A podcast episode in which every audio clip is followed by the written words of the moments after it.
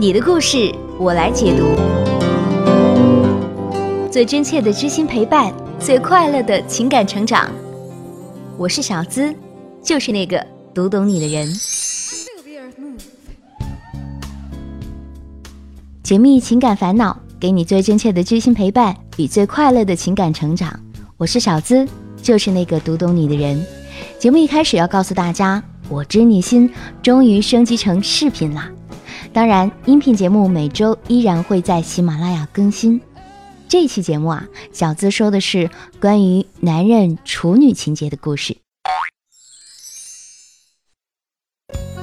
我想问问男人们，作为男人的你，有处女情节吗？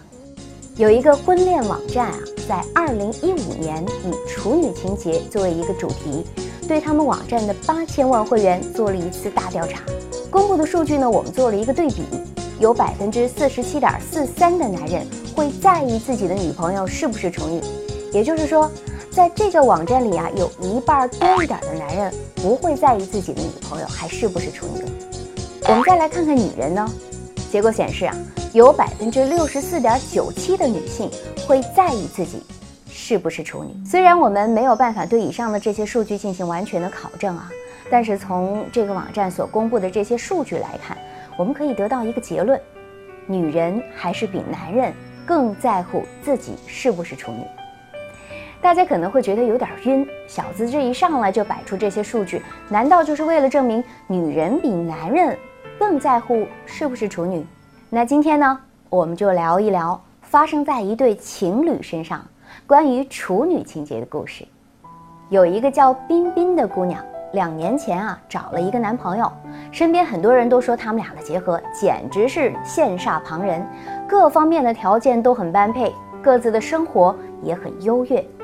那个时候的彬彬啊，一度的认为自己是找到了真命天子，因此呢，他们俩的关系也发展的非常快。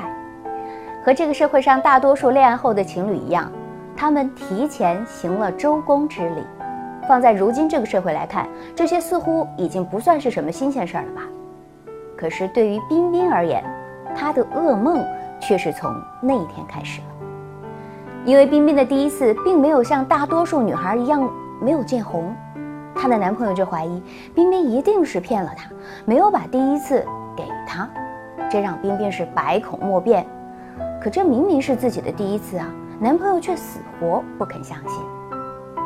冰冰和现在的男朋友交往之前呢，确实和另外一个男孩儿有过一些相互的好感吧，但最终却是不了了之了，更谈不上有过什么男女苟且之事。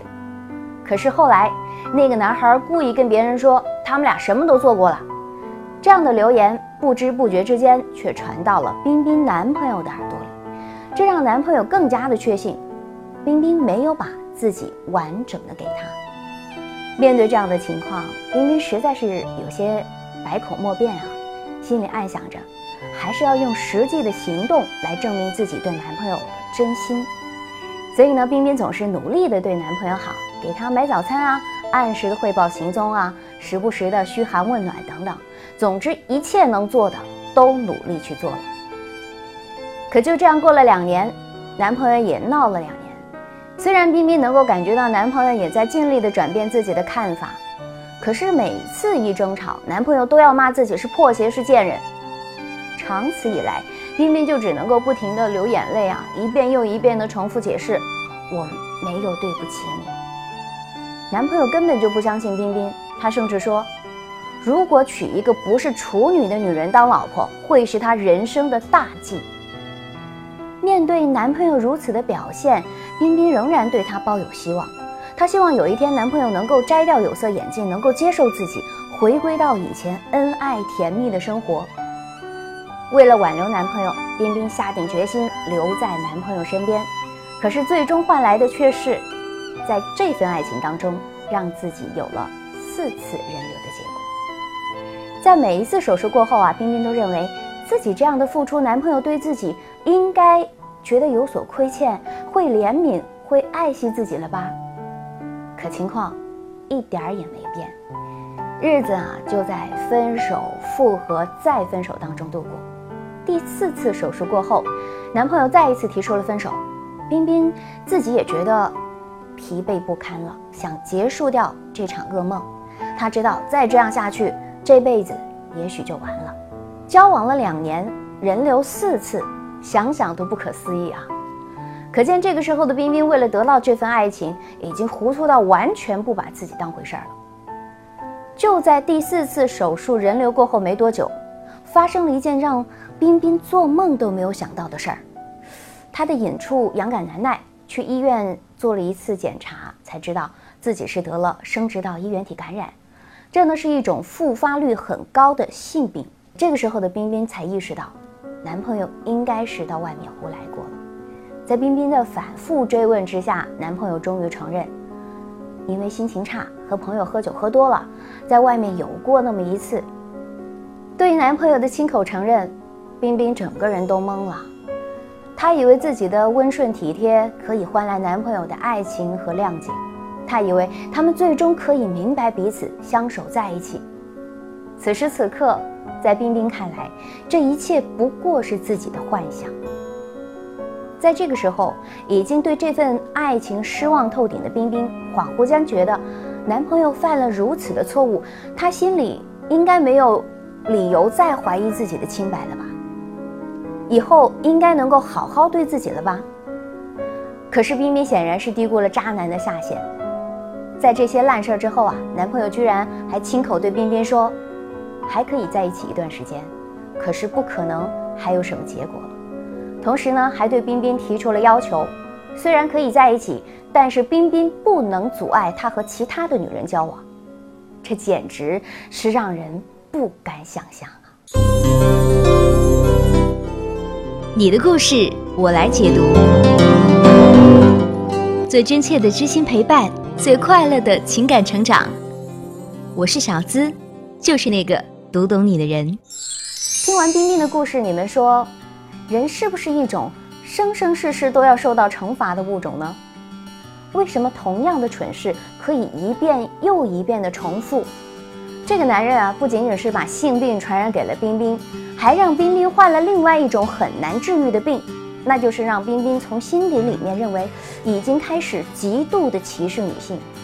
大家不觉得冰冰之所以能够坚持到现在，是因为冰冰从心底里也认同她这个男朋友对女性的种种苛求吗？冰冰就像是一个忠实的女奴一样，等着男朋友对她好。可是时光不能倒流，冰冰又该如何向男朋友展示若干年前自己的处女膜呢？没有爱情常识，路就容易走偏。明明是一个很美好的女孩，在遇上了渣男吃了亏之后，还无数次的现身，让自己落入万劫不复的情感深渊，到最后还是痴心不改。你说？这上天赐予人类聪明的大脑，在面对情感的时候，跑到哪里去了呢？不知道大家还记不记得啊？在节目一开始的数据里，有百分之六十四点九七的女性会在意自己是不是处女。社会发展到现在，我相信在这百分之六十四点九七的女性当中，有相当部分的女性，她都不再是处女之身了。可是，她们为什么还会在意自己是不是处女呢？因为他们总是会想着，把最完整、最好的自己给未来的那个他，得到的就一定是未来的那个对的人吗？其实啊，这个网站还公布了另外一组调查数据，是男人针对女人是不是处女和是不是好女孩的联系做了一个数据的对比。其中呢，有百分之三十二点六二的男性会表示，是不是处女与是不是好女孩完全没有关系。其中呢，也有百分之三十点九三的男性认为，是不是处女与是不是好女孩有着一定的关系，但不是必要前提。在这儿呢，我们并不是想为不是处女的女生们辩解什么，也不是想要去指责那些有处女情节的男人们，而是社会在飞速的发展，生活啊总是被压得喘不过气来。当一瞬间幸福降临的时候，人们总是会。被这种所谓的幸福蒙蔽双眼，又或者哪怕知道前方是凶险，却依然享受爱情在此刻带来的快乐，但最终的伤害却往往是独自去承受。就像是这期节目我们看到的冰冰的故事，如果换做心明眼亮的你，又该如何去抉择呢？除了你在这里看到的“我知你心”视频节目外啊，还可以打开微信，通过搜索微信公众号“小资我知你心”，关注节目的公众号，是姿态万千的“姿”哦。在那里啊，小资精心准备了安眠心语，等着大家留言互动。也许下期节目中的故事主角就是你哦。节目的最后啊，我们来看一下大家留言在微信公众号的情感倾诉，挑几个回答一下大家。小资，我是二十五岁的男生，有的时候真的是心很累。最近工作不顺，扛过去顶住压力，这都没问题。我属于非常坚强的性格，有苦有累都自己扛着。真的希望能有一个妹子能够给我一个温暖的拥抱。我的她在哪儿啊？这个年纪的男生朝气蓬勃而又充满纠结。